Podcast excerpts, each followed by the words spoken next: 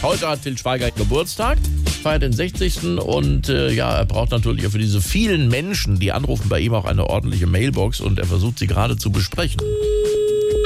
Hallo, jetzt der persönliche Anrufbeantworter von Till Schweiger. Was sagst du, Till? Dass hier mein persönlicher Anrufbeantworter ist. Du willst doch deine Mailbox neu besprechen. Das mach ich doch. Zum Geburtstag, dass man hier was draufsprechen kann. Genau, also, hallo, jetzt der Schweiger und hier ist die Gelegenheit für eure Glückwünsche.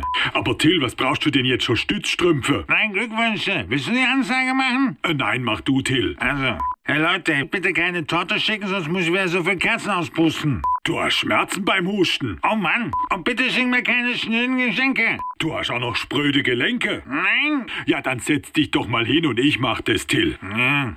Hallo, hier ist der Till. Glückwünsche nach dem Beep, aber bitte nicht so nuscheln.